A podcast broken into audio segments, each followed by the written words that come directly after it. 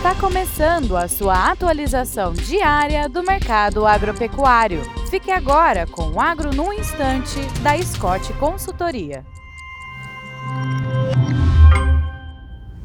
Olá, estamos aqui para mais um Agro no Instante. Meu nome é Alcide Stolz, eu sou engenheiro agrônomo e analista de mercado da Scott Consultoria. E o nosso papo hoje é frango, não é? Uma das opções da dieta do brasileiro. Em São Paulo, o preço do frango vivo subiu 0,6% até o dia 15 de setembro, até meados de setembro, ah, na comparação feita mês a mês. A exportação está num ritmo bom e a oferta está ajustada à demanda no mercado interno, o que deu sustentação aos preços. Até a segunda semana de setembro, o Brasil exportou 29.600 toneladas de carne de aves por dia. Esse volume, para vocês terem uma ideia, é 70,6% maior do que o desempenho de setembro do ano passado. Em curto prazo, a expectativa é de estabilidade de preço, porque ele já subiu bem, sem descartar, é claro, é, movimentos de alta em função da boa demanda e, como eu disse, da produção ajustada a, essa, a esse escoamento da produção. É, desejo a todos